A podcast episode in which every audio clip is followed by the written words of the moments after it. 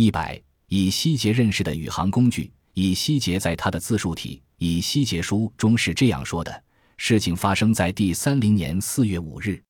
当时我作为流放者在切巴尔河畔，只见天穹开处，我看到一场暴风是怎样从北方席卷过来，一大片云彩被四射的光芒和一股连续喷射的火焰所环抱，火焰中间有如同光洁的铜铁合金物在闪光。并且在那物体中间有如同光洁的铜铁合金物在闪光，出现四个真的生灵的形象。这些生物细看像人的形态，并且每一个形体有四个面孔和四个翅膀。它们的腿是直的，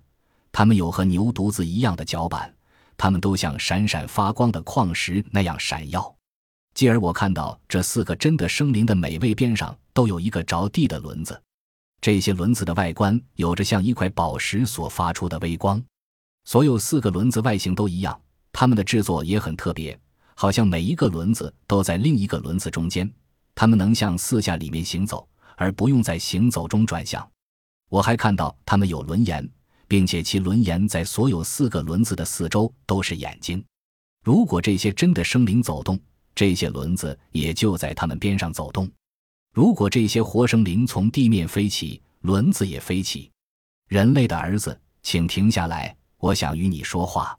并且当主的光华从其照地之处升起时，我在我的后面听到一声怒吼，它是这些互相拍击的真的生灵的翅膀的呼啸声，并且还有轮子发出的叮铃当啷的响声，与之同时还有一声咆哮。从摘要抄录的《以西结书》的这段文字描述中。概括出几个问题，就用围绕我们今天的宇宙飞船技术的知识来表达。